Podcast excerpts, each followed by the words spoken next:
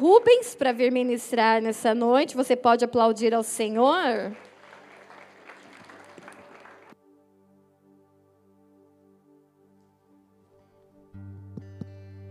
Boa noite, igreja. Glória a Deus, amém? Cadê o povo que estava aqui de manhã? Tá aí? Tem tá uma metade, né? Glória a Deus. Deus abençoe a todos em nome de Jesus. Deixa eu fazer uma enquete rapidinho aqui. Quem está na igreja aqui, nessa igreja, há mais de cinco anos? Algumas pessoas. Quem está menos de cinco? A grande parte. Glória a Deus. E por que, que eu estou perguntando isso? Porque Deus ele ministrou o meu coração a respeito de uma palavra que, na verdade, eu já trouxe ela aqui há uns seis anos atrás. Obrigado. E, e eu vou ministrar a respeito dela. Boa parte vem dessa palavra mesmo, não tudo, mas algumas coisas, porque é importante a gente trazer à memória algumas coisas aqui, né? E diante da da data que nós estamos, não há como não falar a respeito disso. Amém? Então vamos lá, queridos. Abra aí sua Bíblia, o livro de Mateus, capítulo 24, verso 37. Travou aí?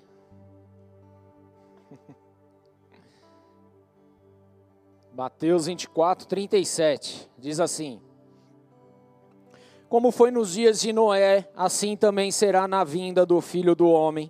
Pois nos dias anteriores ao dilúvio, o povo vivia comendo e bebendo, casando-se e dando em casamento, até o dia em que Noé entrou na arca, e eles não perceberam até que vem o dilúvio e os levou a todos.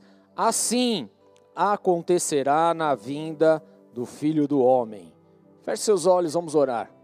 Pai, em nome de Cristo, queremos colocar essa palavra diante do teu altar, colocar os nossos corações, as nossas vidas, que o Senhor possa vir com o teu sopro, com a tua unção, com a tua glória, com a sua manifestação, Senhor meu Deus, e assim tocar os nossos corações, tirando toda e qualquer forma de impedimento, de dureza, Senhor meu Deus. Ah, meu Pai, em nome de Jesus, arranca toda a incredulidade, Senhor, dos nossos corações, em nome de Jesus. Estamos aqui porque desejamos a tua presença, desejamos a manifestação do teu Santo Espírito, desejamos sermos ministrados por ti, e assim eu oro diante de ti em nome de Jesus, Pai, consagrando esse tempo, essa palavra, esse dia, para a glória do teu santo nome. Vem, Senhor ministra-nos. O Senhor tem liberdade, o Senhor pode fazer novas todas as coisas, e assim eu peço hoje sobre as nossas vidas. Despedaça o jugo,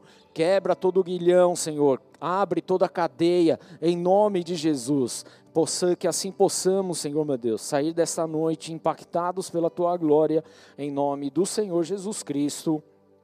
Amém. Glória a Deus.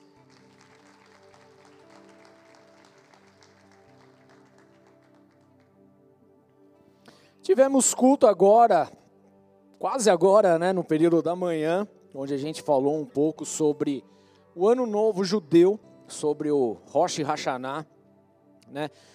E aqui a gente aprendeu que é esse momento é o momento de preparação, amém? Vocês estavam aqui, quem estava aqui conseguiu compreender isso, e você que está aqui hoje à noite também vai entender a respeito disso, tudo bem? Porque nós estamos nesse tempo de preparo eu coloquei o nome da palavra, Jesus voltará. Será? Essa é a pergunta. Será que ele vai? Sim ou não? Mas não voltou. E a gente escuta a respeito disso há quanto tempo? Não é verdade? E talvez por conta disso, justamente por esse tempo que nós falamos e falamos, desde que a gente se conhece por gente como cristão e tal, a gente ouve a respeito disso. E por não ter acontecido, né, vamos entender assim, talvez haja uma dureza no nosso coração. E talvez por conta disso muitos e muitos irmãos já nem estão mais entre nós. É, resolveram viver a vida maluca aí fora, fazendo as suas coisas, porque simplesmente não viram acontecer algumas coisas em suas vidas, tudo bem? Mas, querido, nós precisamos entender a palavra de Deus, que se Jesus disse que ele iria voltar, é porque de fato ele vai voltar, amém? Jesus não é filho do homem para que minta. Amém? Nem filho do homem para que se arrependa. Tudo que ele falou, ele vai cumprir, vai cumprir cabalmente. Amém? Em toda a sua plenitude, em toda a sua extensão. Nós estamos em tempos em que as coisas estão aí se encaixando, onde profecias estão se cumprindo de uma forma absurda, de uma forma feroz, rápida. Situações que até então eram desconhecidas e passamos a conhecer, coisas que realmente têm acontecido no mundo, que até pouco tempo atrás a gente achava que não iria acontecer, mas tem acontecido, querido. Mas a grande questão é que essas profecias estão se cumprindo. Mas por nós entrarmos em nossa rotina diária, nós não damos a devida atenção quanto ao cumprimento dessas profecias. Amém? Temos vivido exatamente esse tempo. Assim como o próprio Senhor Jesus disse, onde acabei de ler aqui, Mateus 24, 37. Nós estamos como nos dias de Noé, como nas dores do parto. Nós temos vivido esse tempo. Amém? Ou seja, queridos, há um aumento da intensidade de todos os acontecimentos, de todas as profecias, porém nós estamos vivendo meio que a ver navios, apenas acompanhando de longe, apenas tocando a nossa vida. O cumprimento cabal das profecias do Senhor se dá a respeito disso também. E eu tenho refletido a respeito disso, e na verdade, querido, ontem à noite Deus me ministrou de uma forma muito simples, porém uma forma muito poderosa a respeito disso. Amém? Deus, ele é Deus, ele fala conosco em todos os lugares, aonde ele quiser. Tudo bem? Amém? O que nós precisamos estar sensíveis a respeito disso. Então ontem, por exemplo, teve todo os acontecimentos aí da igreja, tal, e chegou numa hora eu mandei mensagem para minha esposa, falei: "Que hora vocês vão vir?" Que aí eu vou pedir uma pizza para nós. Aí a minha esposa falou: Olha, a gente já comeu, pede para vocês aí. Tudo bem. Eu, como um bom marido, pedi a pizza que eu queria, certo? E só que eu não vou, é, eu peço para entregar a pizza, eu vou e busco, porque eu gosto de comer a mussarela inteira, não só de um lado, que os motoqueiros vêm empinando, né? É inacreditável, né? Como é na rua de casa, falei, não, eu vou lá rapidinho, tal, pedi 20 minutos, já subi o prédio, demoro mais para chegar na portaria do que para chegar na pizzaria, essa é a verdade, né? E eu tô na rua, tô vendo toda uma movimentação, galera tudo saindo, tudo bem arrumado, curtindo, dando risada e tal, e Deus começou a me ministrar a respeito disso. Dias como nos dias de Noé. É exatamente essa questão, querido. Nós temos vivido. Por que nós temos vivido isso? Porque as coisas estão acontecendo, as profecias estão rolando, o cumprimento da palavra de Deus está aí mas nós temos tocado os nossos dias como se nada tivesse acontecendo. Amém? Como se as coisas estivessem comum, normal, tá tudo bem. Pois nos dias anteriores ao dilúvio, o povo vivia comendo e bebendo, casando e dando-se em casamento, até que Noé entrou na arca. Veja bem, queridos, não é pecado você comer, você beber, você casar e se dar em casamento. Tudo bem? Não é. Olha para o teu irmão, fala, ufa, ainda há chance, né? Não é pecado, não é essa a questão. O que Jesus estava falando aqui, que as pessoas estavam preocupadas em apenas fazer as suas coisas diárias, a viver a sua vida, a cuidar de suas coisas. Assim foi na época de Noé. Deus falou para Noé: constrói uma arca que eu farei chover sobre a terra. Tudo bem? Noé construiu. As pessoas não deram valor para aquilo que Noé estava fazendo. Até que Noé construiu a arca, entrou dentro dela vem a chuva, o dilúvio e acabou com tudo. E Jesus ele fala exatamente isso, e eles nada perceberam até que vem o dilúvio e os levou. Assim acontecerá na vinda do Filho do Homem, na vinda de Jesus. O que isso significa, queridos? Que a vinda de Jesus vai pegar muita gente de surpresa pessoas cuidando apenas do seu dia a dia, apenas das suas questões, apenas dos seus negócios e não cuidando das coisas do Senhor. É exatamente isso, querido, que tem acontecido e é exatamente isso que vai acontecer na data que Jesus voltar à terra. Amém? Tudo bem? Fácil de entender? Mas por que, que nós fazemos isso então? Por que, que nós simplesmente vivemos e tocamos a nossa vida? Por que, que a gente não dá atenção para aquilo que a palavra de Deus de fato nos ensina? Querido, porque nós estamos envolvidos com as coisas desse mundo, simples assim. Não há uma revelação misteriosa sobre isso. Nós estamos interessados naquilo que vai trazer algum benefício para nós. Porque quando nós falamos do reino de Deus, nós estamos falando de, de situações que vão beneficiar aos que estão à nossa volta. E não a nós, mas à nossa volta. Porque a gente trabalha, eu não trabalho para mim. Eu não cumpro escala para mim. Eu não me dedico para mim. Eu estou me dedicando ao próximo, às coisas do Senhor tudo bem? Para alcançar mais vidas. Agora, quando eu paro para cuidar das minhas coisas, do mundo, eu cuido especificamente de mim, no que eu quero, das coisas que eu acho que tem que ser. Então, igreja, sim, nós estamos vivendo nos dias como nos dias de Noé, e o Senhor tem nos avisado a respeito disso. Então, a partir de agora, você não vai poder sair daqui e falar: puxa, fui pego de surpresa, Jesus. Vira teu irmão e fala: é, agora não vai colar mais. Abaixa o pad aqui para mim, por favor. Só estou ouvindo o pad aqui. Não vai rolar mais, queridos, porque Deus ele tem avisado, ele tem chamado a atenção. Amós 3:7 fala: "Certamente o Senhor Deus não fará coisa alguma sem que antes revele os seus segredos aos seus servos, os seus amigos, os seus profetas." Então Deus ele tem avisado sobre a face da terra, ele tem demonstrado, ele tem acionado, ele tem levantado, ele tem cumprido com as, profe com as profecias. As coisas estão acontecendo, queridos. Temos vivido algo ímpar em toda a humanidade, algo que jamais foi visto no decorrer de toda a história da humanidade. Nós temos vivido agora, mas a gente não presta atenção. E hoje, queridos, literalmente no dia de hoje, nesse momento, está acontecendo exatamente o Rosh Hashanah, que nós falamos aqui de manhã um pouco a respeito disso. Também conhecido como Yom Teruah, também conhecido como a festa das trombetas, também conhecido como Shana Tová, também conhecido como o Ano Novo Judeu. Tudo bem?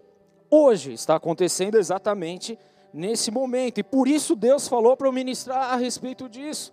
Porque não haveria uma data melhor para poder explicar e trazer a, aquilo que de fato é importante para nós. Amém? Mas o qual é o significado disso para os nossos dias? Afinal de contas, nós vivemos no Brasil. Nós somos cristãos, nós não somos judeus, vai. Você é judeu? Não vejo ninguém com kippah aí, tô vendo? Não. Você não é. Tudo bem? Você nasceu aqui. Podemos até ter a descendência aí. Porém, muitas vezes nós nem sabemos a respeito disso. Mas nós fomos inseridos numa cultura aqui onde não dá muito valor para as coisas. E como eu falei de manhã, o nosso relógio, querido, não é o relógio que nós estamos vendo aqui, mas é o relógio espiritual e esse relógio aponta para Israel. Então nós precisamos estar com os nossos olhos bem conectados, atentos a tudo que está acontecendo lá. E por que isso é importante, querido? Porque essa festa do, do Rosh Hashanah, a festa das trombetas, elas, ela diz respeito sobre a possível volta de Jesus. Quem quer que Jesus volte? Agora imagina que pode acontecer agora. Aleluia. Pode acontecer, por que pode acontecer? Porque nós estamos vivendo o cumprimento dos últimos dias. Mas é uma possível volta, querido. Só que nós não nos atentamos a isso. Por isso precisamos prestar atenção naquilo que Deus tem falado, naquilo que Ele quer nos mostrar a respeito da verdade dele. Tudo bem? Mateus 24, 36 fala: Quanto ao dia e a hora ninguém sabe, fala ninguém sabe, nem anjos do céu, nem o filho, senão somente o Pai. Então quem que sabe a respeito da volta de Jesus? O Pai. Amém? Agora, queridos, nós lemos aqui em Miqueias que Deus, ele não faz coisa alguma sem que antes revele aos seus amigos, os seus profetas. Amém? E eu posso falar, há profetas do Senhor. Temos visto acontecer muitas coisas aqui. Então, deixa eu deixar muito claro algo para você nessa noite. Eu não estou aqui dando uma data para a volta de Jesus Cristo. Amém? Não sou louco de fazer isso. Amém, queridos? Isso seria impossível. mas nós estamos aqui alinhando os fatos, alinhando as profecias, alinhando o que a palavra de Deus fala. E se Deus disse que ele não faria coisa alguma sem que antes ele revelasse, então há muita coisa aí que a gente precisa aprender. Amém, queridos? E a verdade é que o Senhor deixou grandes coisas, grandes verdades a respeito disso, que até pouco tempo atrás era totalmente desconhecido para nós, desconhecido para a igreja, desconhecido para o povo de Deus, amém? E por quê? Porque precisava cumprir a palavra dele, e tem se cumprido, amém? Vira para o teu irmão e fala: Você faz parte desse cumprimento, amém? Glória a Deus por isso. Daniel 12, verso 4 fala assim: Tu, porém, Daniel, cerra as palavras e sela o livro até o fim do tempo. Então Daniel, ele teve uma visão. E era uma visão que ele não tinha pleno conhecimento do que iria acontecer, mas ele teve. E Deus ele foi categórico, Daniel, fecha aqui o negócio. Não é para esse momento, mas você precisa escrever a respeito disso. Mas no tempo certo, que é no fim, as coisas vão acontecer. Então, até o fim do tempo, muitos correrão de uma parte para a outra e a ciência se multiplicará. Amém? Então, aqui a ciência, o saber se multiplicará em algumas traduções. Essa essa palavra saber, ela diz respeito a conhecimento, discernimento e sabedoria. Não é apenas o fato de ver a ciência a ciência que nós conhecemos aqui, ah, sei lá, os, o que, que tem de ciência que está evoluindo? DNA, por exemplo, sei lá, essas coisas. Não é só isso, tudo bem? Mas está falando a respeito de conhecimento, discernimento e de sabedoria. Algo da parte de Deus. Então, queridos, muitas coisas que nós hoje temos compreensão da palavra de Deus, nós não tínhamos há 10 anos atrás, não tínhamos há 5 anos atrás não tínhamos há 50 anos atrás. Amém? Coisa que hoje o Senhor tem mostrado e tem revelado.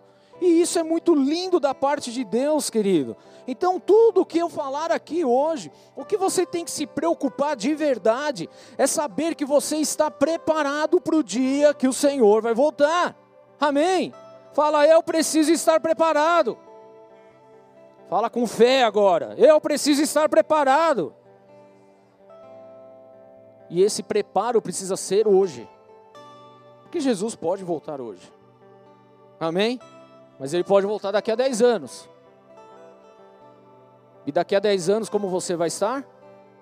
Preparado. Amém? Por isso eu perguntei: quem aqui estava há mais de 5 anos? Mais da metade não estava. Mais da metade se debandou foram para muitos outros lugares, muitos abandonaram a causa do Senhor. Então a questão, querido, é justamente os fundamentos da fé em nossa vida, nos preparando para a volta do Senhor, que pode acontecer a qualquer momento. Amém? Então hoje de manhã nós tivemos aqui batismo, nós tivemos o culto de obreiros, nós aprendemos um pouco sobre o Rosh Hashanah, que não é apenas uma comemoração da virada do ano judeu, mas sim de uma preparação, de um arrependimento, de confissão das nossas vidas. Nós entendemos que o Rosh Hashanah é o start para o período de arrependimento, da preparação de arrependimento. E nós precisamos viver tudo isso, amém? Então apenas esteja preparado para você não ser pego de surpresa quando o dia do Senhor chegar. Amém? O tema sobre a volta de Jesus não é algo escondido nas Escrituras, não é algo oculto nas Escrituras, não é algo que aparece de uma forma subliminar, não, querido. A volta de Jesus, ela é algo totalmente aberto nas Escrituras. Ele mesmo falou que ele iria subir, mas que ele iria voltar. E se ele disse isso, ele vai cumprir, tudo bem, queridos? Então, para que a gente entenda sobre essa, essa revelação, sobre essa questão da, da, da volta de Jesus, nós precisamos ter base em duas coisas aqui. Uma delas são os sinais proféticos, tudo bem? Que nós temos acompanhado. E a outra diz respeito à própria história do povo judeu. Amém? As expressões do povo judeu, as expressões judaicas. Amém? Que foram inclusive utilizadas tanto por Jesus como pela igreja primitiva. Então, muitas coisas, queridos, que nós olhamos para a palavra de Deus, a gente fica, às vezes, viajando, querendo entender, porque a gente não traz a interpretação que foi dada lá atrás. Então, quando a palavra, por exemplo, foi escrita, ela foi escrita lá no século I, o Novo Testamento, Atos dos Apóstolos. Então, muitas expressões que estão ali diz respeito àquela época, não diz respeito ao tempo de hoje. Por isso que às vezes a gente fica sem compreender uma coisa ou outra. Mas Jesus, ele está aqui justamente para alinhar essas coisas, para a gente não ficar perdido no meio do caminho. Amém, queridos? Então, o que nós precisamos compreender aqui? O Senhor, ele estabeleceu festas. Fala festa. Isso, mas festa é com alegria, né? Festas, né? Estabeleceu festas. Não foi algo aleatório. Na verdade, ele é algo profético.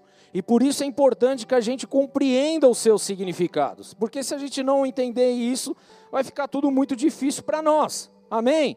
Então abre aí comigo a tua Bíblia no livro de Levíticos 23, verso 4. Quero ler um texto aqui que fala a respeito dessas festas, que inclusive uma delas nós estamos vivendo hoje. Amém? Levíticos 23, 4. Colocou aí? Essas são as festas fixas do Senhor. Fala festa fixa. Ela tem que acontecer. Amém? Não é algo para ser feito ah, ah, quando eu quiser. Precisa acontecer. Essas são as festas fixas do Senhor, as reuniões sagradas que vocês proclamarão, proclamarão no devido tempo. Amém? Festa número um, tá aí. A Páscoa do Senhor começa no entardecer do 14 dia do primeiro mês. O Pessá, essa é a primeira festa. No 15 dia daquele mês, começa a festa do Senhor, a festa dos pães sem fermento, festa número 2. Amém? Durante sete dias vocês comerão pães sem fermento. No primeiro dia, façam uma reunião sagrada e não realizem trabalho algum. Durante sete dias, apresente ao Senhor ofertas preparadas no fogo. E no sétimo dia, façam uma reunião sagrada e não realizem trabalho algum. Disse o Senhor a Moisés: Diga o seguinte aos israelitas: Quando vocês entrarem na terra que lhes dou e fizerem colheita, tragam ao sacerdote um feixe do primeiro cereal, festa número 3, tá? Tragam ao sacerdote um feixe do primeiro cereal que colherem, festa das primícias. O sacerdote moverá ritualmente o feixe perante o Senhor, para que seja aceito em favor de vocês ele o moverá no dia seguinte ao sábado. No dia em que moverem o feixe, vocês oferecerão em holocausto ao Senhor um cordeiro de um ano de idade sem defeito. Apresentem também uma oferta de cereal de dois jarros da melhor farinha amassada com óleo. Oferta ao Senhor preparada no fogo de aroma agradável, e uma oferta derramada de um litro de vinho. Vocês não poderão comer pão algum, nem cereal tostado, nem cereal novo, até o dia em que trouxerem essa oferta ao Deus de vocês. Este é um decreto perpétuo para as suas gerações, onde quer que morarem. Tem que acontecer, querido. Amém? É uma ordenança da parte de Deus. A partir do dia seguinte, ao sábado, o dia em que vocês trarão o feixe de oferta ritualmente movida, contem sete semanas completas, contem 50 dias. Festa número 4, Pentecostes, amém? Até um dia depois do sétimo sábado, e então apresente uma oferta de cereal novo ao Senhor. Onde quer que morarem, onde quer que morarem, tragam da casa dois pães feitos com dois jarros da melhor farinha, cozido com fermento, como oferta movida aos primeiros frutos do Senhor. Junto com os pães, apresente sete cordeiros, cada um com um ano de idade, sem defeito, um novilho e dois carneiros. Eles serão holocaustos ao Senhor, juntamente com as suas ofertas de cereal e ofertas derramada, é oferta preparada no fogo de aroma agradável ao Senhor. Depois sacrifiquem um bode como ovelha, como oferta pelo pecado, e dois cordeiros, cada um com um ano de idade, como oferta de comunhão. O sacerdote moverá os dois cordeiros perante o Senhor como gesto ritual de apresentação, juntamente com o pão dos primeiros frutos. São uma oferta sagrada ao Senhor que pertence ao sacerdote. Naquele mesmo dia proclamarão uma reunião sagrada e não re realizarão trabalho algum. Esse é um decreto perpétuo para suas gerações, onde quer que vocês morarem. Quando fizerem a colheita da sua terra, não colham até as extremidades de sua lavoura, nem ajuntem as espigas caídas de sua colheita, deixam-na para o necessitado, para o estrangeiro. Eu sou o Senhor, o Deus de vocês. Disse o Senhor a Moisés: Diga também aos israelitas no primeiro dia do sétimo mês, vocês terão um dia de descanso, uma reunião sagrada, comemorada com toques de trombeta. Fala, festa número 5. Festa das trombetas, é a festa de hoje. Não realizem trabalho algum, mas apresente ao Senhor uma oferta preparada no fogo, disse o Senhor a Moisés. No décimo dia desse sétimo mês, ou seja, daqui a dez dias, é o dia da expiação, festa número 6, amém? Yom Kippur. Faça uma reunião sagrada e humilhe-se e apresente-se ao Senhor uma oferta preparada no fogo. Não realizem trabalho algum nesse dia, porque é dia de expiação quando se faz propiação por vocês perante o Senhor, o Deus de vocês. Quem não se humilhar nesse dia será eliminado do seu povo. Eu destruirei do meio do seu povo todo aquele que realizar algum trabalho nesse dia. Vocês não realizarão trabalho algum. Esse é um decreto perpétuo para as suas gerações, onde quer que vocês morarem. É um sábado de descanso para vocês, e vocês se humilharão desde o entardecer do nono dia do mês até o entardecer do dia seguinte, vocês guardarão esse sábado, disse o Senhor a Moisés. Diga ainda aos israelitas: no décimo quinto dia desse sétimo mês começa a festa das cabanas, festa número 7, ou a festa dos tabernáculos também festa das cabanas do Senhor, que dura sete dias. No primeiro dia haverá reunião sagrada, não realize trabalho algum. Durante sete dias apresente ao Senhor ofertas preparadas no fogo. E no oitavo dia faça uma reunião sagrada e também apresente ao Senhor uma oferta preparada no fogo. É reunião solene, não realizem trabalho algum. Estas são as festas fixas do Senhor que vocês proclamarão como reuniões sagradas para trazerem ao Senhor ofertas preparadas no fogo, holocaustos e ofertas de cereal, sacrifícios e ofertas derramadas exigidas para cada dia. Ufa, fala ufa. Eu cansei de ler aqui, né? Estou até sem fôlego. Você já leu a Bíblia que você não leu o ano inteiro, né? Meu Deus, brincadeira, eu espero, né? Então nós estamos vendo aqui sete festas fixas, perpétuas, que precisam acontecer todos os anos. Queridos, você querendo ou não, elas acontecem. Você achando bonito ou não, Deus instituiu e assim acontece ano após ano. Então nós vemos aqui as quatro primeiras festas que são conhecidas como as festas de primavera, tá? Festas de primaveras. Essas festas apontam profeticamente para a primeira vinda de Jesus sobre a terra. Amém? Primeira vinda, já aconteceu. E essas festas, elas foram devidamente cumpridas em Jesus. Então vamos lá. Nós vimos aqui a primeira festa, que é a Páscoa, Páscoa judaica. Então a festa da Páscoa, ela aponta para a crucificação e morte de Jesus Cristo. Amém? Queridos, eu vou repetir tudo isso aqui, porque isso ficar gravado no nosso coração, amém?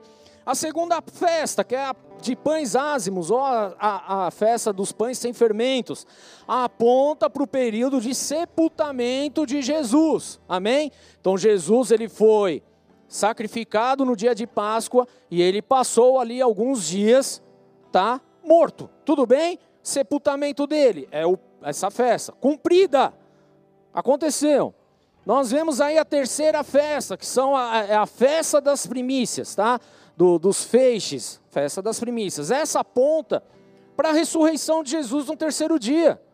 Ele foi o primeiro a ressuscitar. Tudo bem, queridos? Festa da ressurreição, é as primícias. Aconteceu.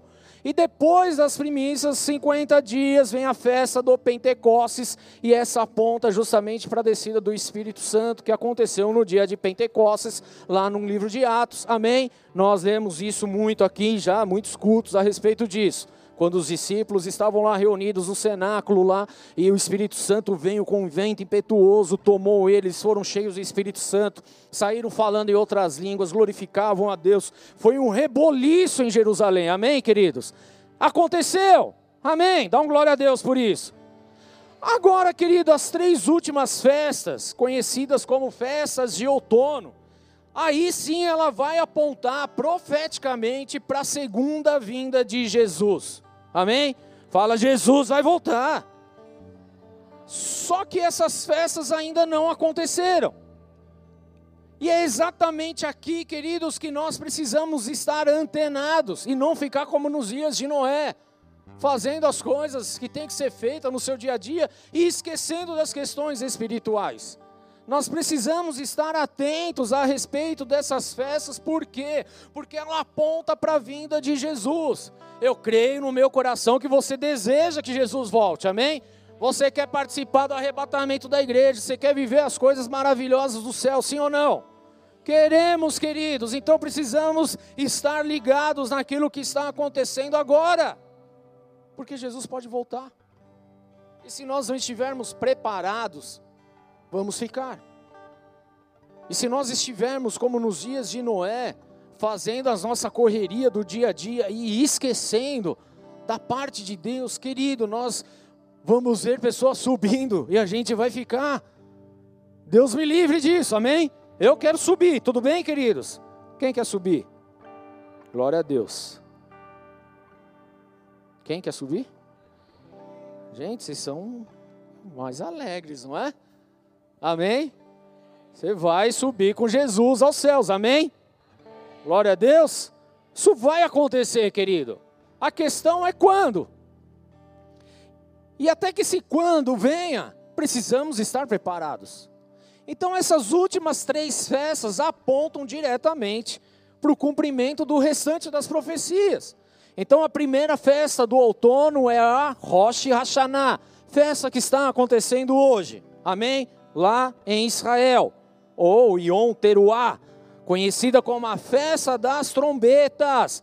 Agora preste atenção, querido, porque a festa das trombetas, ela aponta para a volta de Jesus nas nuvens. Aleluia! Querido, nós estamos, podemos ver Jesus voltar a qualquer momento. Estamos no meio dessa festa. Na verdade, no início dessa festa. Porque essa festa ela dura dois dias lá em Jerusalém ela aponta justamente para Jesus nas nuvens, a volta, o arrebatamento da igreja. Ou seja, querido, essa festa ela está na iminência de acontecer. Aleluia! Será que você se alegra com isso? Ou você quer continuar cuidando da tua vida aqui, como nos dias de Noé? O que, que você quer? Quer, quer ir com Jesus ou quer ficar? Quer ganhar na Mega Sena ou quer subir com Jesus? Olha, tem gente que ficou na dúvida, hein? Percebi, ó, tá vendo, né? Teve gente, opa, né? Queremos Jesus, amém? Desejamos Jesus. Então essa festa aponta justamente para isso. Agora outra festa, que é a Yom Kippur, o dia da expiação, que é o dia do perdão, ela aponta para o tempo de redenção de Israel, que vai acontecer após o período da tribulação sobre a face da terra. Amém? Vai acontecer também. E aí tem a festa dos tabernáculos, ou conhecida como Sucote, ou a festa das cabanas. Esta aponta, querido, para o retorno de Jesus de uma forma física sobre a face da terra para estabelecer o reinado milenar. Quem quer estar com Jesus esse tempo? Aleluia, vai ser um tempo glorioso, amém? Amém, queridos? Vai ser bom demais. Querido, se você quer viver um tempo bom, a gente discute política e não sei o quê. Querido, Esquece tudo isso que você aprendeu de política. A política mesmo vai acontecer nesses mil anos que vai ser maravilhoso. Amém? A política santa, verdadeira. Glória a Deus, que é a palavra de Deus sendo cumprida. Então, querido, nada do que Deus deixou para nós nas Escrituras está em vão. Nenhuma das festas que Ele deixou como perpétua está em vão. Amém? Vai acontecer. Isso vai acontecer, queridos. Mas vamos lá, vamos ao que de fato interessa, porque hoje nós vamos entender um pouco sobre a questão da volta de Jesus às nuvens, amém? Não estou falando dele aqui na terra no reinado milenar, porque isso é depois do tempo da tribulação. São outros, outros cultos aí. Amém? Mas quando Jesus vai aqui arrebatar a sua igreja. Então nós precisamos, querido, entender a respeito disso, porque isso é a base dos nossos dia, do nosso dia a dia. Amém? Eu vivo a minha expectativa de vida a cada dia, clamando por Maranata. Vem, Jesus, volta. É o que eu desejo, é o que eu quero. Pô, ganhar na Mega Sena seria bom. Mas a volta de Jesus, querido, não se compara com nada. Amém? Amém, querido? Você pode até ter uma vida tranquila hoje, está tudo bem, tudo alinhado, tudo bonitinho, mas não se compare em nada com aquilo que Jesus tem sobre a tua vida. Então eu quero viver isso e eu quero estar antenado nos acontecimentos que estão rolando aí para não perder nada. Amém, queridos? E não dá para falar sobre a volta de Jesus nas nuvens sem antes falar dessa primeira festa de outono, conhecido como a festa das trombetas, porque ela está conectada com a volta de Jesus. Amém? Está voltar, está ali, queridos, está ali. Você quer entender sobre a volta de Jesus? Estude as festas das trombetas. É o que nós vamos fazer aqui um pouco hoje. Amém? Amém? Assim como a primeira, as primeiras festas foram perfeitamente cumpridas com a primeira vinda de Jesus, vai acontecer também na sua segunda vinda. Amém? Vai acontecer cabalmente, queridos. Amém? Você achando que é um conto, uma história da carochinha ou não, vai acontecer, porque a palavra de Deus, ela não passa vazia. Ela vai cumprir em todo o seu efeito. Amém? Céus e terras passarão, mas a sua palavra permanecerá, ela vai acontecer.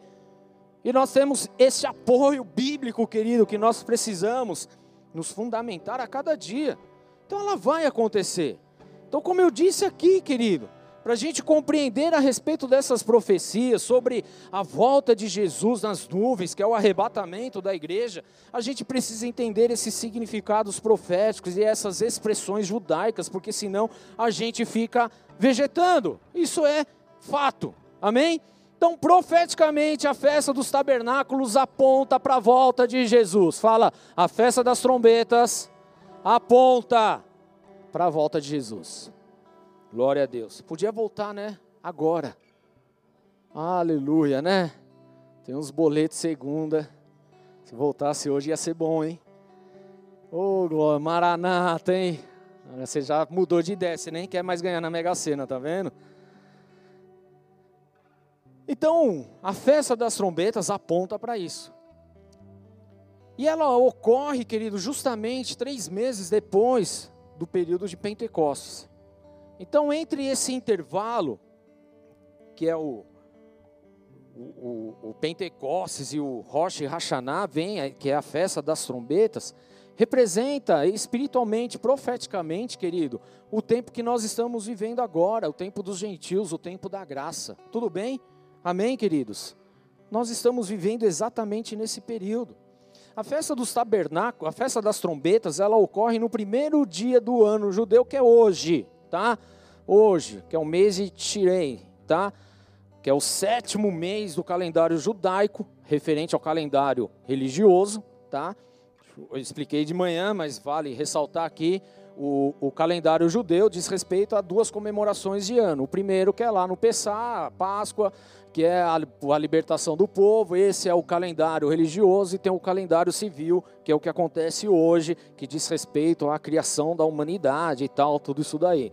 Então nós estamos nesse calendário civil que está acontecendo exatamente hoje, amém? E que por sinal é a noite mais escura do ano, porque nós estamos aqui, ó, justamente no meio da lua, no meio não, no início da lua nova.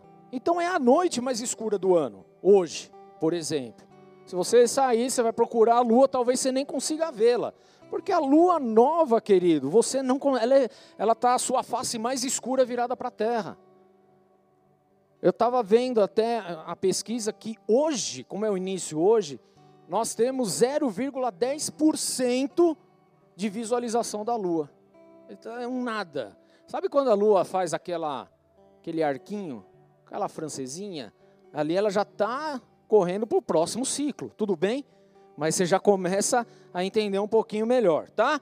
Então é esse ponto, nós estamos aqui.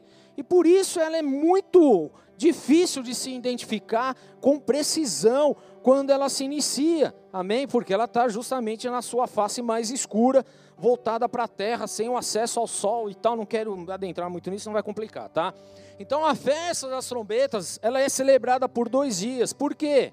Expliquei de manhã, mas explico de novo. Por dois motivos básicos. Uma, depois que o povo saiu do exílio e, o povo judeu ele se dispersou, então para que todos tivessem acesso, tal, a festa começou a ser comemorada em dois dias, tá? Justamente por conta disso, para que a, os judeus também conseguissem identificar a lua.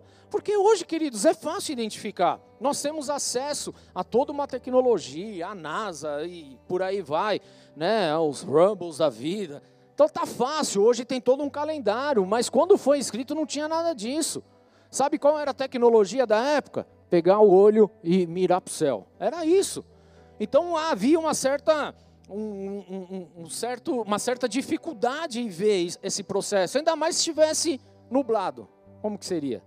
Então, queridos, tem aí dois dias justamente por conta disso, tá? O que hoje é muito simples para nós, naquela época não era, era tudo a olho nu. Amém?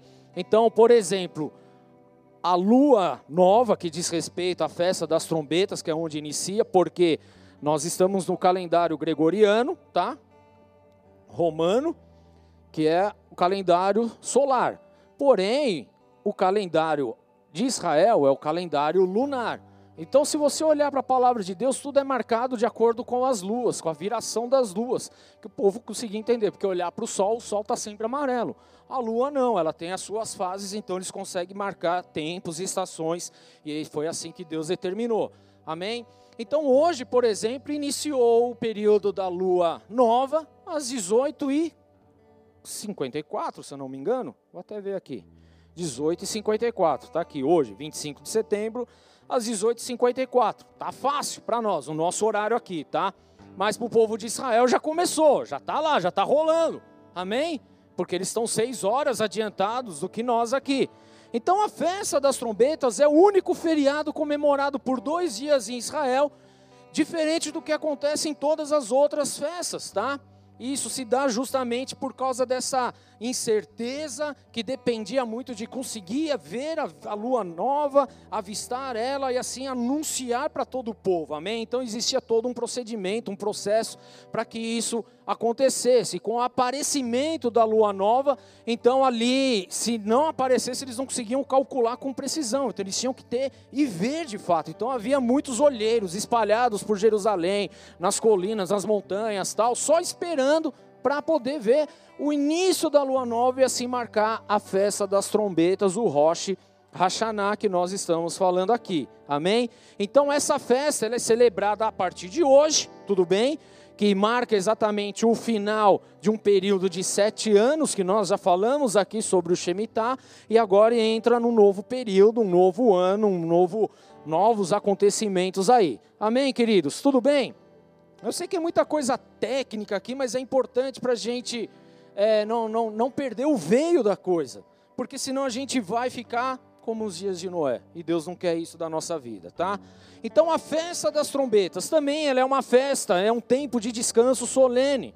Porque as festas, querido, nessa festa, as trombetas elas são tocadas a fim de reunir o povo, de chamar o povo para um ajuntamento, para um alerta, a respeito da proximidade do dia da expiação. Lembra do Yom Kippur daqui a 10 dias?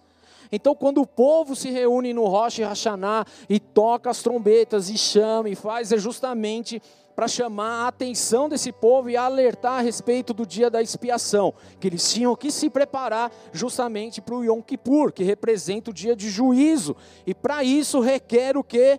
Uma preparação do povo de Deus, que é o que acontece. Amém?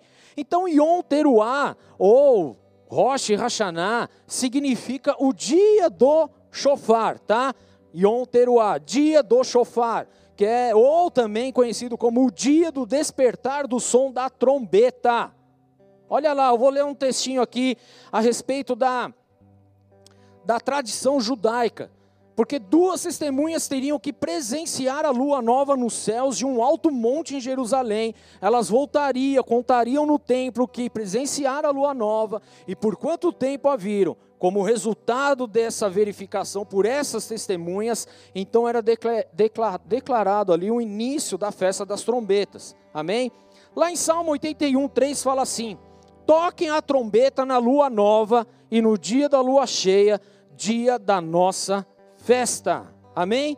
Quando fala a respeito da lua nova, está falando a respeito da festa das trombetas. Lembre-se, é a única festa representada pela lua nova. Então aqui ah, o salmista está falando: toque a trombeta na lua nova, no Rosh Hashanah, no Yom Teruah. Amém, queridos? Então a festa das trombetas, ela é conhecida por diferentes nomes, que vale a gente entender aqui, queridos, por quê?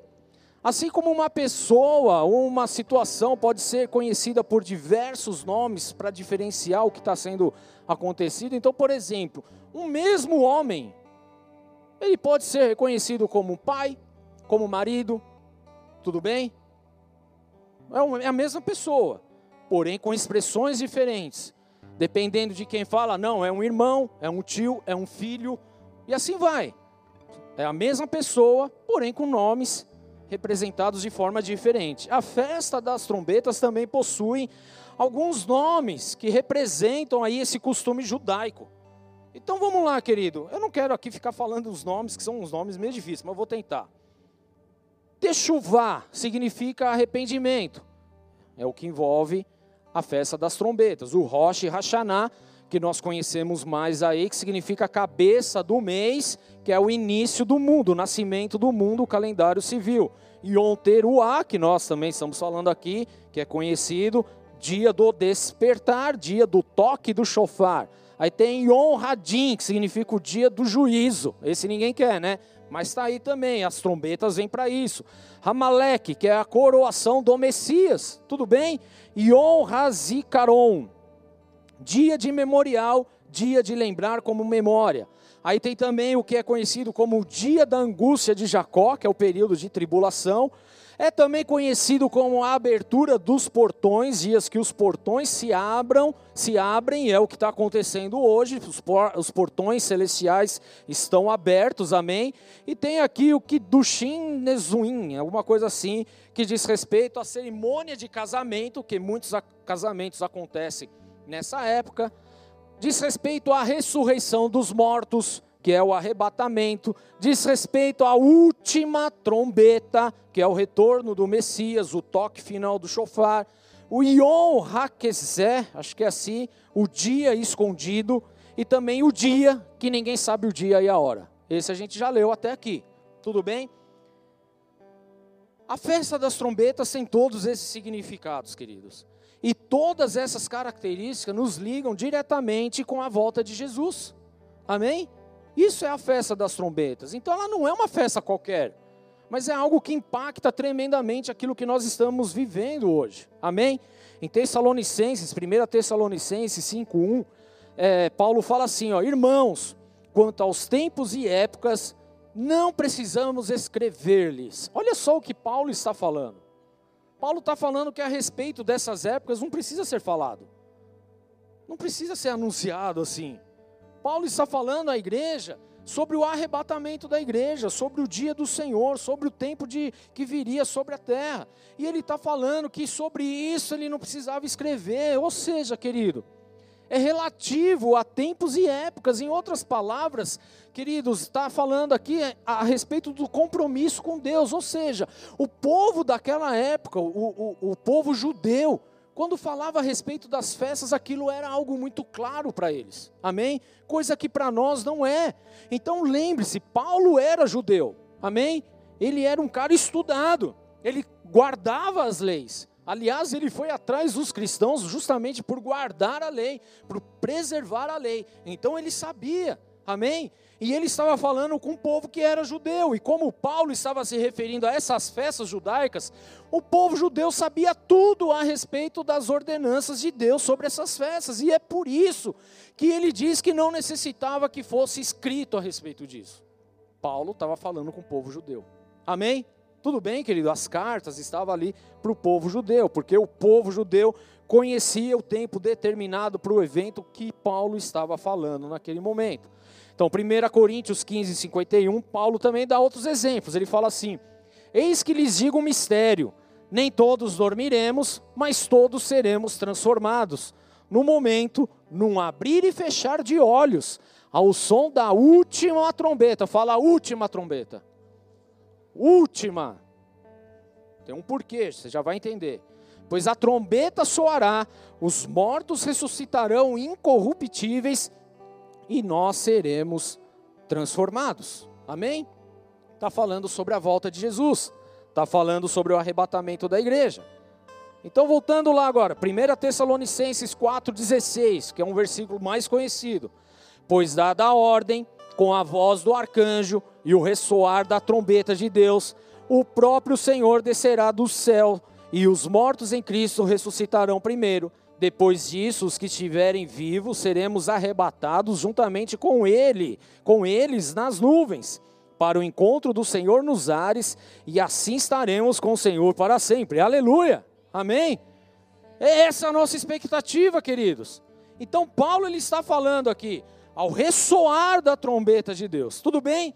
Então quando nós vimos aqui esse esse esse anúncio de Paulo sobre a última trombeta, por sua vez, é a última trombeta tocada no final da festa das trombetas.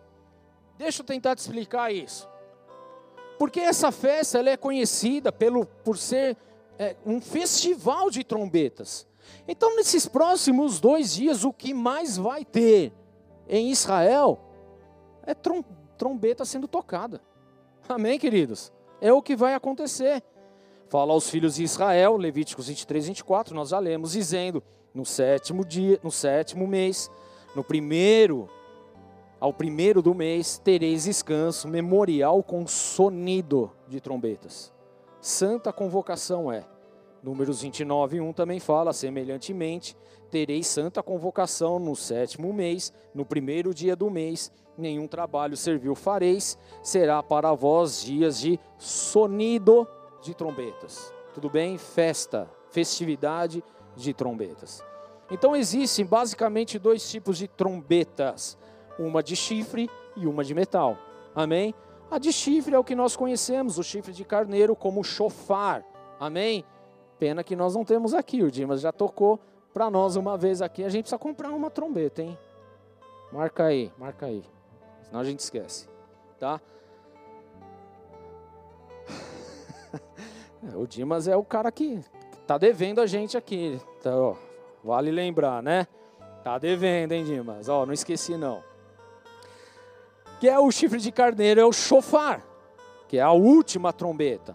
Então, essa última trombeta trombeta tocada na festa das trombetas é um chofar de chifre de carneiro, tá?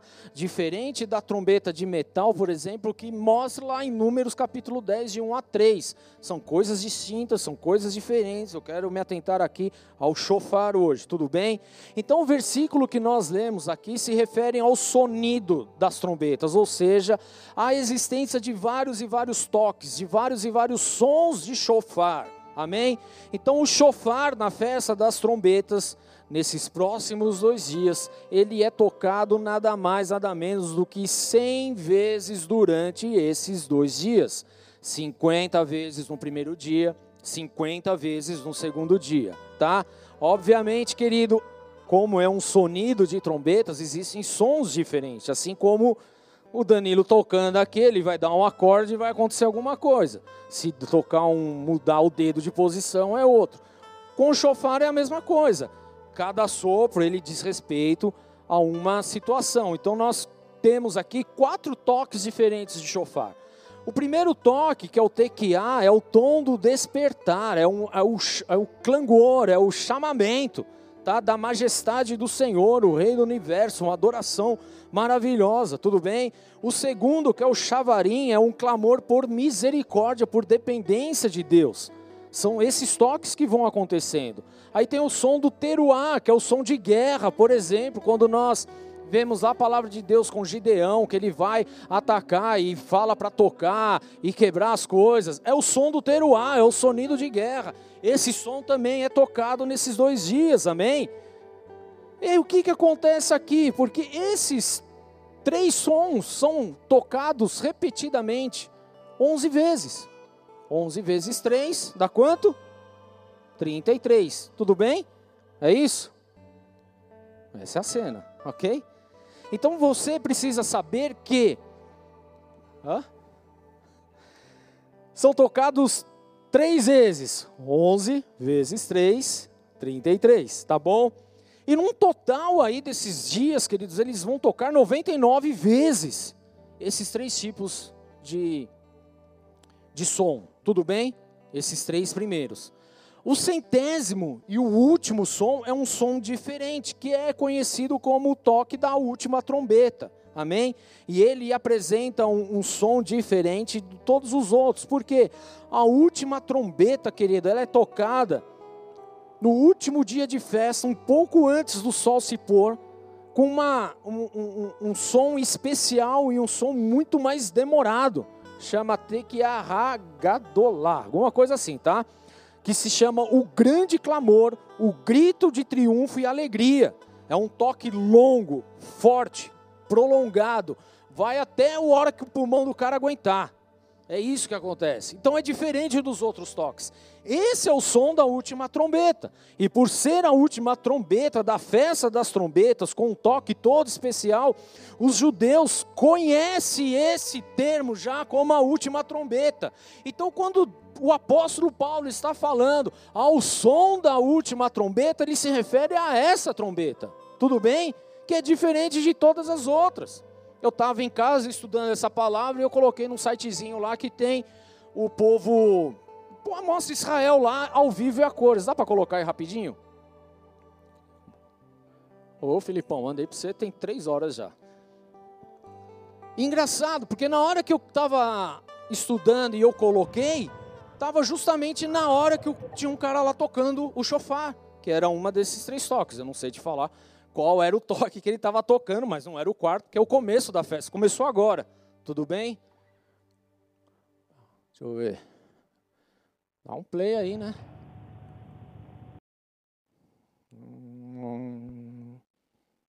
Ixi, a internet aqui, ó. Quem tá pendurado? Agora, isso é ao vivo, tá? Tá acontecendo isso agora lá na, no Muro das Lamentações. Então, já é tarde agora, é? Lá são duas horas da manhã. E é engraçado que tem um som. Pena que o cara não vai aparecer agora, né? Isso aí vai mudando, vai acontecendo, daqui a pouco aparece um rapaz aqui, ele começa a tocar lá a trombeta, tá? Então depois você pode procurar aí, você vai, tem vários sites aí, mas esse é legal que ele tem o som, a maioria não tem. Pode tirar, só para fazer vocês despertarem um pouquinho aí.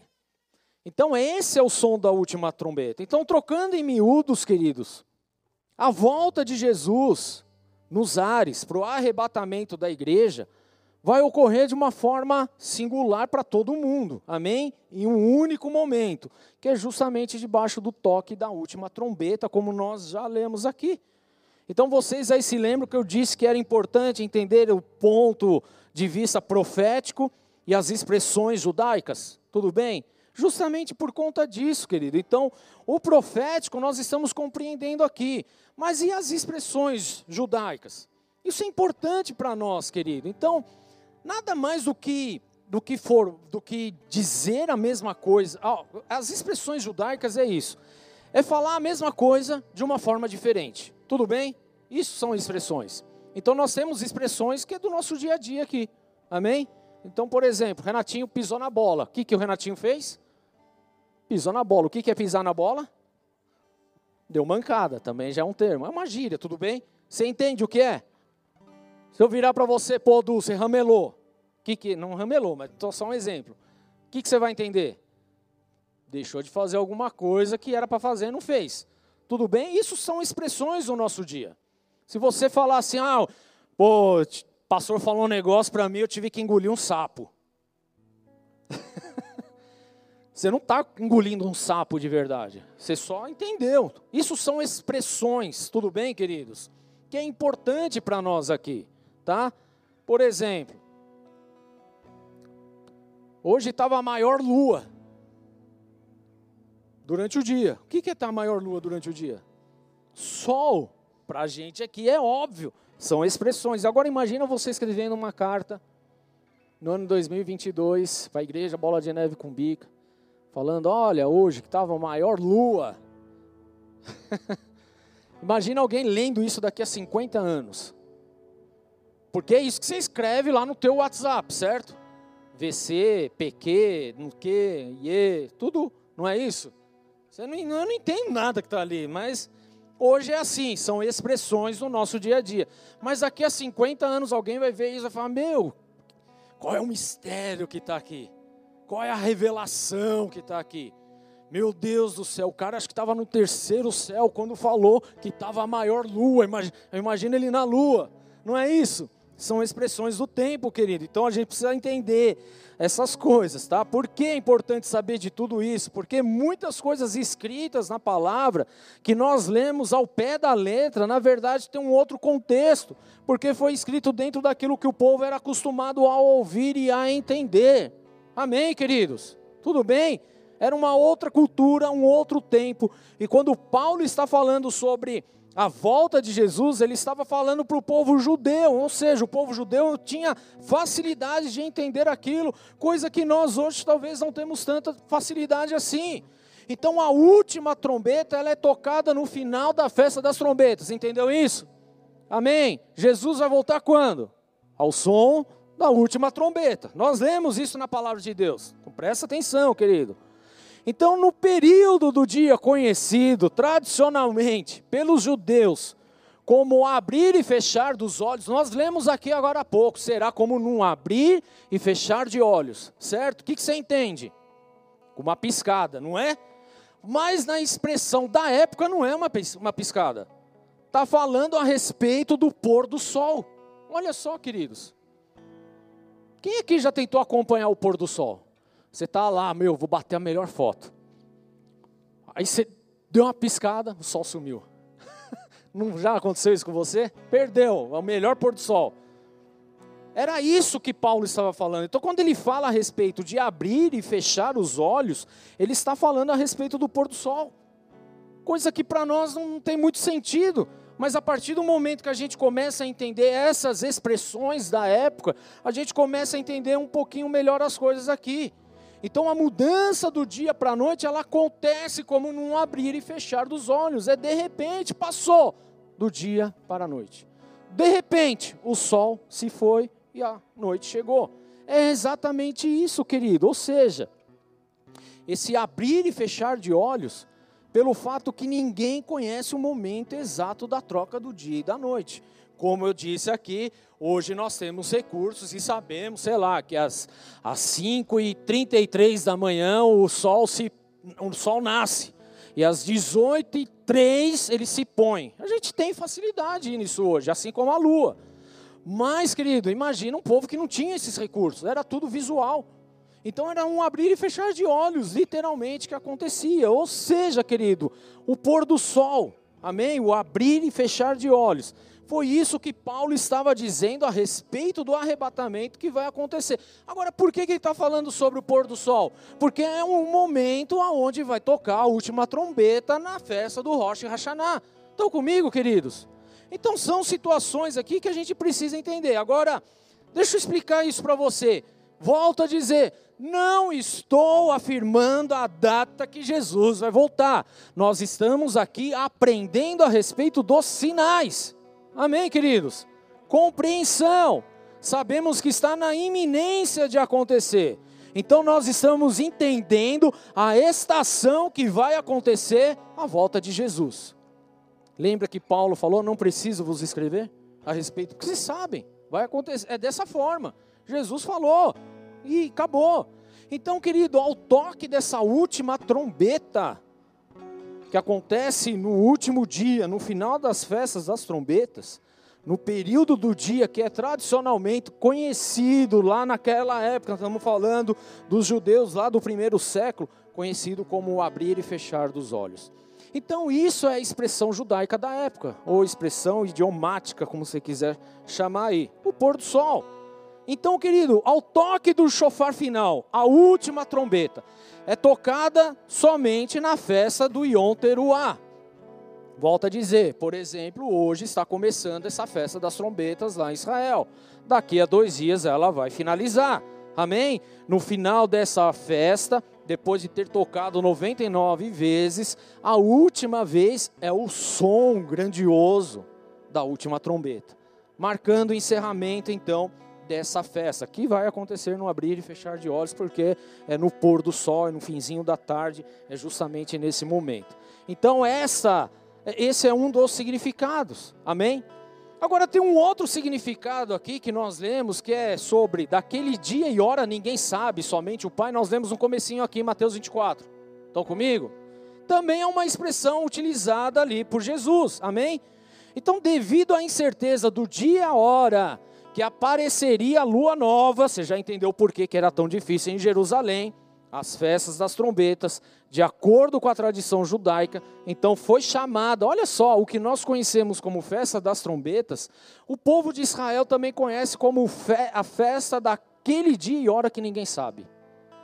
Então, quando Jesus está falando a respeito daquele, daquela, daquele dia e daquela hora ninguém sabe, ele está citando exatamente a festa das trombetas. Por que no dia que ninguém sabe?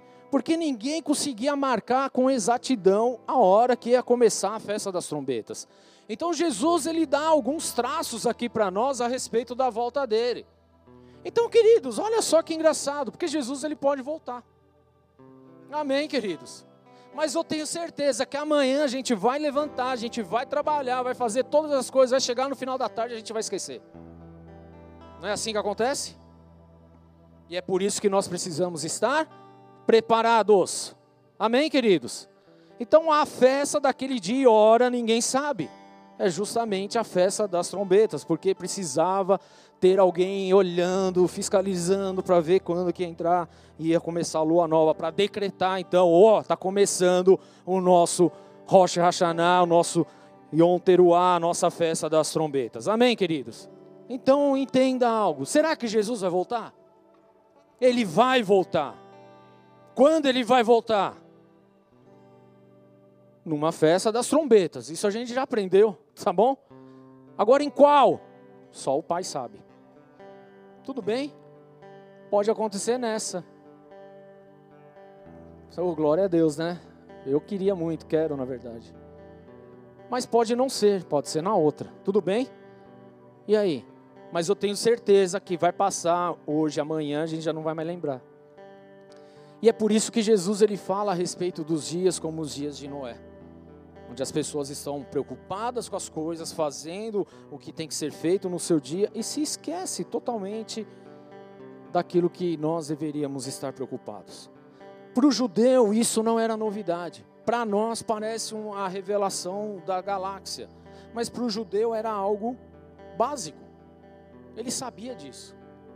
E nós também precisamos saber, e estamos sabendo agora.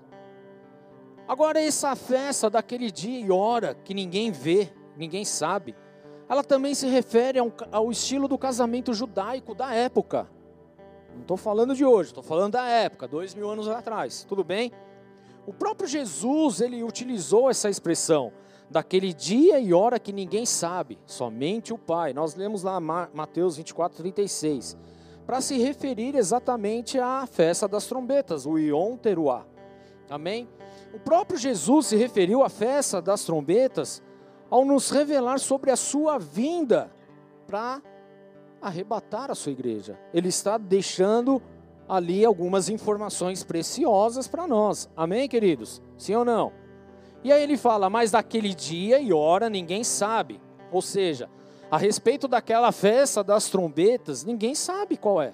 Nem os anjos do céu, a não ser o Pai. Nem o Filho sabe mas o Pai sabe. Amém? Então ele está falando a respeito da festa, não sei qual vai ser, todo ano tem. Tudo bem? Todo ano acontece, mas qual vai acontecer? Não sei, isso só o Pai sabe. E por que ele fala a respeito disso, desse dia e hora que ninguém sabe?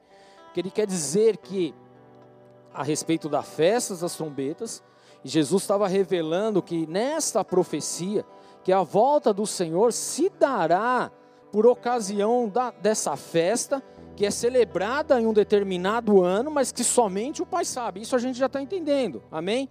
Ou seja, querido, quanto o saber o ano em que se dará essa festa, em que ocorrerá a volta de Jesus, ninguém aqui pode prever nada. Não dá. Mas dá para a gente se preparar para aquilo que Deus ele tem deixado escrito para nós. Tudo bem? Então precisamos desse preparo. Amém? Somente o Pai Celestial sabe. Então, vamos lá, de acordo com a tradição rabínica aí, o Yom Teruah, que é o dia do da festa das trombetas, é o dia em que os portões do céu são abertos. Lembra que eu falei sobre os portões abertos? Esse é um dos dias também, confirmado justamente através das escrituras sobre o arrebatamento, sobre a vinda de Jesus por ocasião dessa festa. Salmo 118, 19 fala assim: Abre-me as portas da justiça, entrarei por elas e louvarei o Senhor. Essa é a porta do Senhor, pela qual os justos entrarão. Aleluia. Amém? Aí a festa das trombetas. É exatamente nesse ponto. A marcação da festa das trombetas até a expiação, que é o Yom Kippur, ela é conhecida também como o tempo de portas abertas, porque é o tempo onde você vai se preparar para estar na presença de Deus e pedir o perdão lá no décimo dia. Tudo bem, queridos? É exatamente isso que acontece. Agora, lembre-se que Jesus ele era judeu. Você lembra disso? E ele usava e tratava com a língua da época. Amém? A respeito dos costumes e a respeito das tradições. Eu já estou terminando, mais três horinhas eu termino aqui. Tá? Então, segundo, querido, só para a gente entender, para não ficar algo solto aí. Vamos amarrar esse negócio aqui certinho. Costurar, melhor dizendo, né? Então, segundo o costume judaico da época, o casamento ele deveria ser celebrado na lua nova, tá? Estamos falando isso das camadas mais altas lá dos judeus, tá? Por um período de tempo conhecido como semana do casamento ou semana nupcial da noiva. Então, olha só, a, a, o que está falando aqui? O que, que Jesus está falando aqui? Que a respeito daquele dia e hora, ninguém sabe senão o Pai. Mas ele está falando a respeito também do casamento. Lembre-se que a igreja de Jesus é a noiva. E a gente vai ao encontro de Jesus e seremos um só com ele. Casamento vai acontecer depois do arrebatamento, lá na frente, tá? Mas a gente precisa entender, para que isso aconteça, o noivo precisa vir buscar a noiva, ok? Amém, queridos? Então é exatamente isso aqui. Agora, na tradição judaica, o que era muito interessante, que naquela época, por exemplo, as pessoas elas eram, como é que fala? É, ah, você vai casar com tal. Tinha um acordo lá familiar, arranjo, era um casamento arranjado entre famílias, tudo bem? Isso era muito comum naquela época e até muitos lugares hoje ainda é assim. Então o que que acontecia? Ah, fulano tá combinado aí com outra aí, tá? Com outra, é, é, um com outra, é isso aí. Aí o que, que acontecia nesse período? O noivo se preparava para o dia. E a noiva também se preparava para o dia. Que não sabia qual era o dia. Por quê? Porque o pai do noivo queria preparar a morada, a casa, o local, que isso era parte do costume da época. Ele só ia liberar para que acontecesse o casamento quando a casa estivesse pronta. Lembra que Jesus ele fala: "Eu vou", né? Tem até a música da João 14 lá. Oh, cantamos. Heloísa, é. Vou para cá, lá preparei moradas e tal. Tudo bem? É isso, é isso. Está devagar no louvor, hein, meu filho? Canta aí, vai, deixa eu ver. Meu Deus, canta aí, Ju. Como que é? Não lembro, tá? Crede em Deus e também em mim. Na casa do meu pai há muitos. Jesus disse que ele iria para lá e preparar moradas, tudo bem? E depois ele vinha buscar. É a continuação do versículo. Ele vem buscar para levar para casa. Só que esse buscar para levar para casa, ele só pode vir quando o pai falar: agora a casa está pronta. Amém? Por isso é o dia também que ninguém sabe o dia e a hora, a não ser o Pai. Porque o Pai ele está aguardando o momento certo para enviar o filho, para buscar a noiva, para então acontecer esse casamento. Assim vai ser também de acordo com a vinda de Jesus, querido. Então por que, que Jesus não voltou até hoje? Porque a noiva está sendo preparada. E a casa, o ambiente também está sendo preparado. E quem sabe do dia e a hora certinho é o pai, porque ele precisa da autorização. O filho precisa da autorização do pai para vir buscar a sua noiva. Princípios, querido. Coisa que muitas vezes nós colocamos de lado no nosso dia a dia. Então, o casamento dos judeus, querido, e a igreja se dará exatamente como era previsto lá na época do, do, do povo judeu, lá atrás, amém? Segundo o costume judaico. Então é através de tudo isso, querido, que nós estamos vivenciando, nós estamos andando, nós estamos vivendo, nós estamos na iminência de acontecer e nós precisamos, igreja, urgentemente se atentar àquilo que a palavra de Deus está falando, para a gente não ficar somente como nos dias de Noé. Amém? Tessalonicenses 4,16 porque o mesmo Senhor descerá do céu com alarido e com voz do arcanjo e com o som da trombeta de Deus. Os que morrerem em Cristo ressuscitarão, depois nós, os vivos, seremos arrebatados juntamente com Ele e encontrar o Senhor nos ares, e assim estaremos para sempre com o Senhor.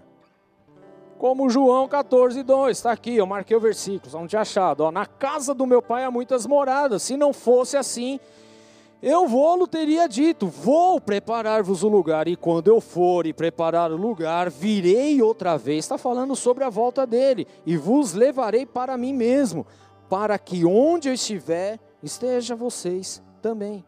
Queridos, é exatamente isso que nós estamos vivendo. Nós estamos na iminência da volta de Jesus. Amém, queridos? Amém. Isso vai acontecer. A questão será que vai? Não, ela vai, querido. A questão é quando vai acontecer, independente se é nessa festa, se é na outra, se é daqui a 200 anos, querido. Cabe a mim a você estar preparado. Amém? Estar com o coração aberto, buscando a presença de Deus, para então viver aquilo que Ele tem sobre as nossas vidas. Amém, queridos? Estão comigo? Amém? Tudo bem? Cansou? É muita informação, eu sei. Vamos ficar de pé um instante. Teria mais umas duas horas aqui, mas a gente vai esperar. Um outro culto.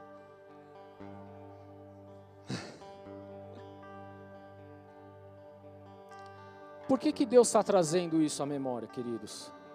Porque nós estamos nesse tempo. Nós precisamos ter o conhecimento da palavra de Deus. Há muitas coisas acontecendo. Só que infelizmente nós temos nos preocupado mais em cuidar de nós a gente tem se preocupado em apenas no que nós vamos conquistar no dia de amanhã. Sendo que nós estamos para ver Jesus voltar sobre as nuvens. E a gente ainda perde tempo com tanta picuinha, com tanta besteira, com tantas coisas erradas. A gente perde tempo discutindo, brigando, se invocando um com o outro fazendo cara feia. E Jesus está prestes a voltar. Ele deixou, eu não vou falar as migalhas para a gente correr, né? Mas ele deixou um trajeto ali para nós. Ele deixou sinais para nós. Ele deixou explicações para nós que até pouco tempo atrás era desconhecida. Mas isso fazia parte do cumprimento. Sabe por quê, querido? Porque Jesus ele vai voltar quando a palavra dele for alastrada sobre toda a terra. Coisa que está acontecendo hoje. Hoje. Falar disso há 50 anos atrás era maluquice, mas hoje não, queridos. Hoje a palavra está alcançando os lugares mais longe que você possa imaginar. Você não tem ideia, querido, mas só pelo fato de estar transmitindo esse culto, você não tem ideia de onde vai chegar essa palavra. Do áudio que está nas plataformas digitais, queridos, que chega em lugares que eu não sei nem pronunciar o nome, que aparece lá escrito, eu não sei nem onde fica isso no mapa. E tem gente ouvindo. Então nós estamos sim na iminência disso acontecer mais cedo ou mais tarde, mais dias ou menos dias, a gente vai ouvir o som da última trombeta e nós iremos nas nuvens com o Senhor. E nós precisamos estar preparados. Como é que isso acontece, querido? Como o próprio Rosh Hashanah, que é o tempo não só da festa em si, das trombetas, mas o tempo da preparação para o arrependimento. Então a nossa vida, ela precisa viver o arrependimento diário. Nós precisamos, queridos, estar conectados com a palavra de Deus, com a nossa vida de oração, de entrega, de jejum, de santificação. Precisamos a cada dia, porque Jesus ele pode voltar agora. E se voltar agora, e nós não estivermos preparados, vai sair caro demais. E vou falar mais uma coisa, que é para chocar mesmo você. Porque às vezes a gente fica nessa, ah, tudo bem, Jesus está prestes a voltar, aí a gente começa a fazer algumas avaliações aqui dentro. Ah, mas tem a profecia tal para cumprir, não sei o que, para acontecer e tal. Ah, dá para a gente tocar mais um tempo aí. Deixa para a próxima festa a gente de repente se conserta. Mas e se não tiver o ano que vem? E se não acontecer? E se Jesus te chama antes? Porque isso pode acontecer. Até pouco tempo atrás eu estava com meu pai, de repente não está mais aqui. Pessoas no nosso dia a dia que muitas vezes simplesmente não estão mais entre nós. Jesus voltou para eles. Então nós precisamos ter o nosso dia de preparação. O nosso preparo precisa ser hoje. Porque se algo acontecer hoje e você não estiver mais aqui, você estava preparado para ir para a glória. Amém? Mas se Jesus, ao som da última trombeta, voltar e você estiver aqui, você vai ver o cumprimento de tudo isso que nós estamos lendo em Tessalonicenses, porque você se preparou. E é exatamente isso que nós precisamos fazer. Como igreja, queridos, por você, pela tua família, pela tua casa. Viver cada dia como se fosse o último dia. Enquanto a gente não tiver essa mentalidade, querido, a gente vai ficando, ficar dando desculpas, escapes se arruinando no pecado e fazendo um monte de asneira por aí. Entenda, viva o hoje como se fosse o último dia. Porque Jesus ele pode de fato voltar é hoje para você. Não precisou chegar nem o arrebatamento que nós estamos tanto esperando aqui. Mas se ele chegar, você está preparado? Jesus ele voltará. A questão é quando e como. Em que momento? Então esteja preparado. Eu quero dar oportunidade para você fazer isso nesse momento. Hoje é noite de ceia. A ceia diz respeito justamente à memória de Jesus sobre o que ele fez na cruz do Calvário. A ceia lá, ela nos leva a, a fazer uma, um, um exame de nós mesmos, daquilo que nós temos feito, vivido. Ninguém está aqui para condenar ninguém para apontar o dedo para ninguém, mas para mostrar a palavra de Deus. Então Jesus ele pode voltar. E se voltar, estaremos todos preparados, amém? Feche seus olhos, queridos. Põe a mão no teu coração. Antes de qualquer coisa, eu quero fazer uma oração com você que está nos visitando, que talvez não tenha Entregue de fato a tua vida a Jesus e hoje você está tendo essa oportunidade. Porque o nosso início de preparo é reconhecer quem é Jesus. Então eu quero dar essa oportunidade para você antes da gente orar. Antes da gente ter esse particular com Deus. E se esse é o seu caso, você está aqui ou está nos acompanhando aí pela internet, põe a mão no teu coração e repete assim comigo: Senhor Jesus. Senhor Jesus. Nessa noite. Nessa noite. Eu coloco a minha vida. Eu coloco a minha vida diante do teu altar. Diante do teu altar. E eu reconheço. E eu reconheço que o Senhor. Que o Senhor é o meu único. É o meu único. E suficiente. E suficiente. Senhor e Salvador. Senhor e Salvador. Que eu quero viver. E que eu quero viver todos os dias da minha vida. Todos os dias da minha vida. Como se fosse o último dia. Como se fosse o último dia. Te amando te amando, te desejando, te desejando, guardando a tua palavra, guardando a tua palavra, aprendendo coisas novas com o Senhor. aprendendo coisas novas com o Senhor. Em nome de Jesus. Em nome de Jesus. Amém. Senhor, em nome de Cristo, apresenta essas vidas diante do teu altar. E eu peço, meu Deus, escreve o nome delas no livro da vida e as abençoa, Senhor, para esse tempo novo, para aquilo que o Senhor tem, para derramar sobre cada um em nome de Jesus. É essa oração que eu faço diante do Senhor, em nome de Jesus Cristo. Amém. Aplauda Jesus, queridos. Se você fez essa oração no final do culto, vou pedir para você procurar a Karine lá no final da igreja. Ela é do Ministério Boas-Vindas, ela quer pegar o teu nome, teu telefone, te mandar uma mensagem. E para você que está aí online, está passando o WhatsApp aí dos Boas-Vindas, para você mandar uma mensagem para a gente assim que acabar esse culto, amém? Em nome de Jesus. Queridos, nós estamos na festa das trombetas. Pode ser que a última trombeta declare a volta do Messias. Pode acontecer isso. E como nós estaremos nesse momento? Coloca o teu coração diante do Senhor. Nós vamos ter um tempo aqui de adoração, mas é um tempo para você se alinhar com Deus, se examinar, pedir perdão, se alinhar com a palavra de Deus. Ele não quer o teu mal, ele não quer te condenar. Na verdade, Ele quer abençoar a tua vida, Ele quer te resgatar, te salvar, te levar para algo maravilhoso. Toda a obra redentora de Jesus é para isso, querido, é para que você seja salvo. Há esperança para você, há esperança para as nossas vidas, há esperança de um, de um futuro melhor, há uma esperança maravilhosa na presença de Deus. Pai, em nome de Jesus, apresentamos nossos corações diante de Ti. Como igreja, Senhor, não queremos estar como nos dias de Noé, onde as pessoas estavam vivendo insanamente as suas vidas.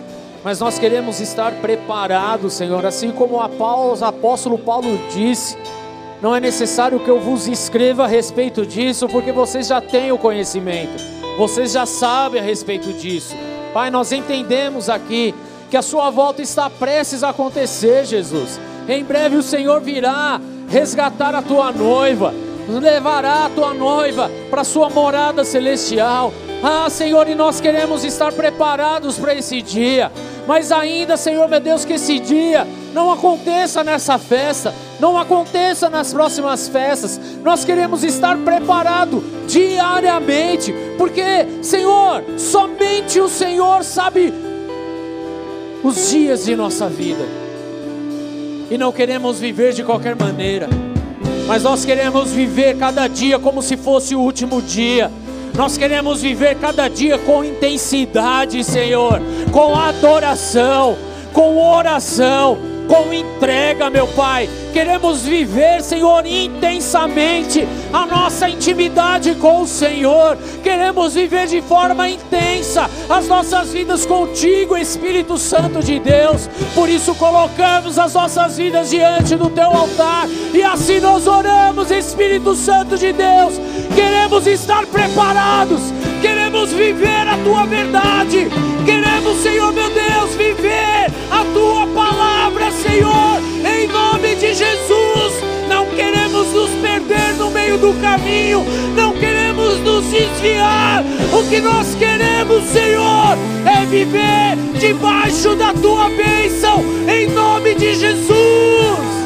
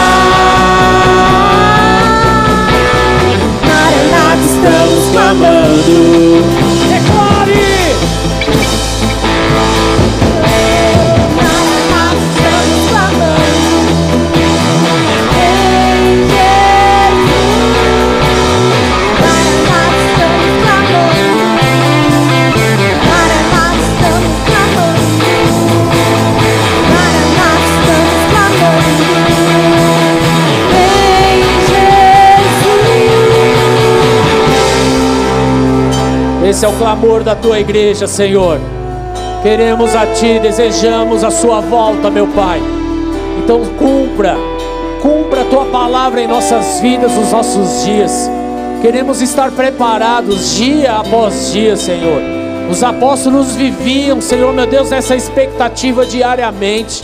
E nós aqui estamos também nessa expectativa, Senhor aguardando pelo teu retorno, aguardando pelo, pelo resgate da tua igreja, aguardando, Senhor, por tua vinda nas nuvens, Senhor. E nós queremos subir, nós queremos estar contigo, nós queremos viver em tua morada celestial, nós queremos viver o cumprimento de tudo isso. Ah, meu Deus, em nome de Jesus. Por isso oramos por esse preparo, por um preparo espiritual, um preparo de entrega, um preparo de arrependimento, de confissão, de transformação, de mudança, de conversão, meu Pai, diariamente em nome de Jesus. Esse é o clamor que nós fazemos diante de Ti, Senhor. Se a última trombeta tocar hoje, meu Pai, nós queremos ser aqueles que serão elevados contigo aos ares, em nome do Senhor Jesus. Assim nós vivemos e assim nós clamamos, Senhor, em nome de Jesus. E se você crê e deseja viver essa verdade, aplauda Jesus essa noite. Aleluia! Ele vem sobre a crista das ondas,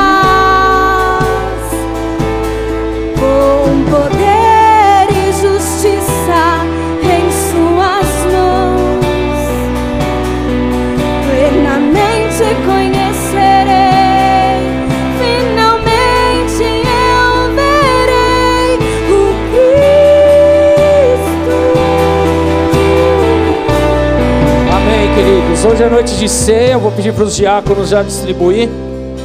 Sei que a gente avançou um pouquinho no horário, vocês me perdoem por isso. Hoje é dia de perdão, né? Pode distribuir. Amém? Queridos, quem que pode participar da ceia? Todos aqueles que reconhecem Jesus como Senhor e Salvador. Amém? Se você entendeu essa palavra, se você quer se preparar e estar preparado na, na volta do Senhor, então é com você. Se você se alinhou hoje diante do Senhor, você pode ceiar com a gente. Amém? Tudo que você precisa fazer é se examinar, colocar diante do Senhor e assim ter uma vida de comunhão com Ele. Amém? Vamos adorar enquanto isso. Ele vem sobre a ondas, com poder justiça em suas mãos.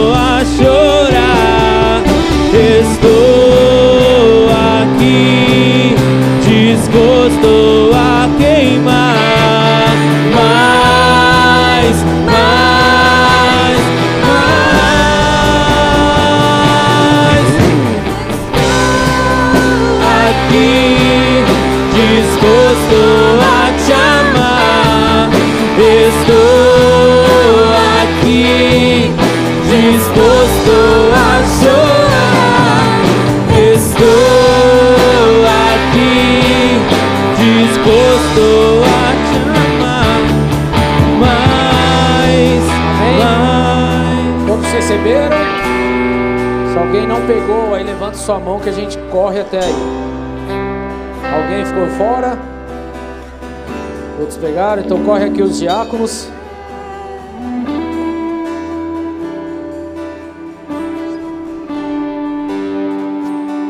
É, corre aqui. Ô Soneca, corre aqui, meu filho.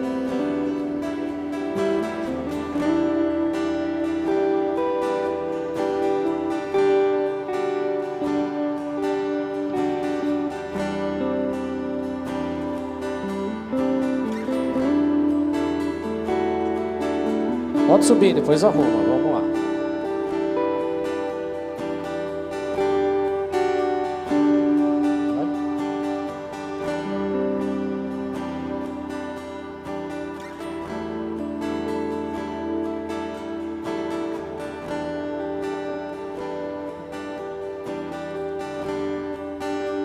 É um tempo de reflexão, um tempo de renovo visitação, mas um tempo de grande responsabilidade, de saber que Jesus está prestes a voltar e que precisamos estar preparados, independente do que aconteça nesse mundo, das dificuldades que possam vir, das crises que possam acontecer. Nós precisamos estar firmes e inabaláveis na presença desse Rei, porque Ele é o supridor da nossa vida. Nós estamos na expectativa da volta dele, e assim nós precisamos viver cada dia, não sendo atormentado pelas dificuldades do dia, mas aguardando o retorno de Jesus sobre a face da terra. Amém? Nos ares, nas nuvens para arrebatar a sua igreja. Pegou? A palavra de Deus nos diz: Pois recebi do Senhor o que também lhes entreguei, que o Senhor Jesus Cristo, na noite em que foi traído, tomou o pão e, tendo dado graças, partiu e disse: Isso é meu corpo que é dado em favor de vocês, façam isso em memória de mim. Da mesma forma, depois da ceia, ele tomou o cálice e disse: Esse cálice é a nova aliança no meu sangue. Façam isso sempre que o beberem em memória de mim. Porque sempre que comerem desse pão e beberem desse cálice, vocês anunciam a morte do Senhor até que ele venha.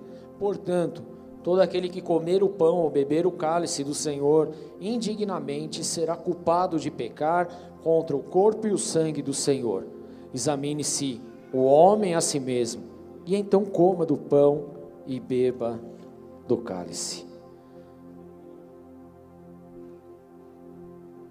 Vamos orar, queridos. Pai, em nome de Jesus, apresentamos esses elementos diante do Senhor.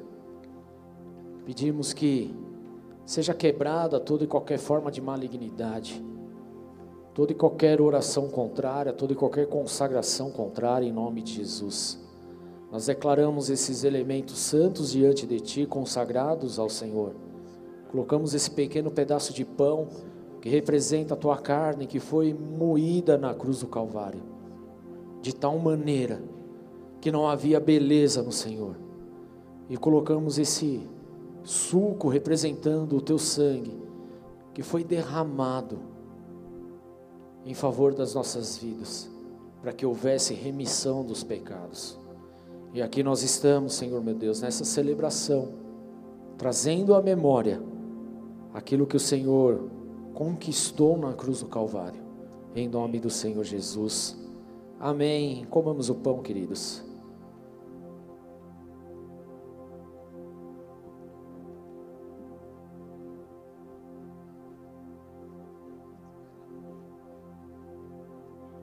Amém. Levante seu cálice e repete assim comigo. Senhor Jesus, eu declaro a minha vida rendida aos teus pés, em plena preparação para a sua volta. Em nome de Jesus, eu não vou viver como nos dias de Noé, mas eu estarei na expectativa da última trombeta, dia após dia, para a glória do teu santo nome. Amém. Bebamos juntos. Aleluia, Senhor Deus Todo-Poderoso.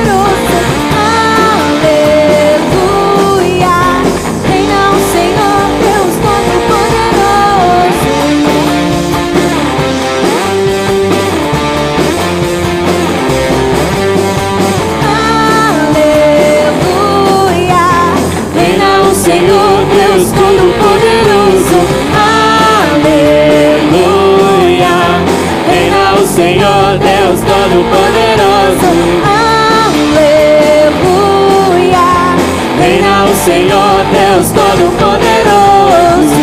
Aplauda Jesus essa noite, porque Ele virá, Ele voltará, Ele vai vir buscar a sua igreja. E nós estaremos preparados para esse grande dia, em nome do Senhor Jesus. Amém. Levante sua mão bem alto, querido. Repete comigo. Se Deus é por nós, quem será contra nós? Quem será O Senhor é o meu pastor Senhor é meu e nada e nada me faltará. Oremos juntos. Pai nosso que estás nos céus, santificado seja o teu nome. Venha a nós o teu reino. Seja feita a tua vontade, assim na terra como nos céus. O pão nosso de cada dia nos dai hoje. Perdoa as nossas dívidas, assim como nós perdoamos aos nossos devedores. E não nos deixes cair em tentação, mas livra-nos do mal, pois teu é o reino, o poder e a glória para sempre. Amém. Que Jesus abençoe a vida de vocês. Tenha uma semana maravilhosa em nome de Jesus. O rei está voltando, o céu se abrirá, sua igreja